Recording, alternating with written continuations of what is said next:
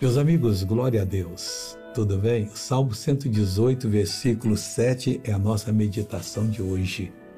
Muita informação, hein? Preste atenção.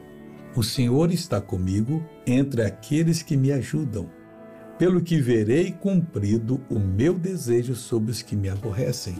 Qual era o desejo do salmista sobre aqueles que o aborreciam? Que parassem de aborrecer, que passassem a admirá-lo você sabe que quando Davi ocupou o reino de Israel, em pouco tempo não havia mais guerra contra Israel. E os reinos ao derredor todos eram tributários a Israel, pagavam imposto. Porque sabia que Davi tinha unção.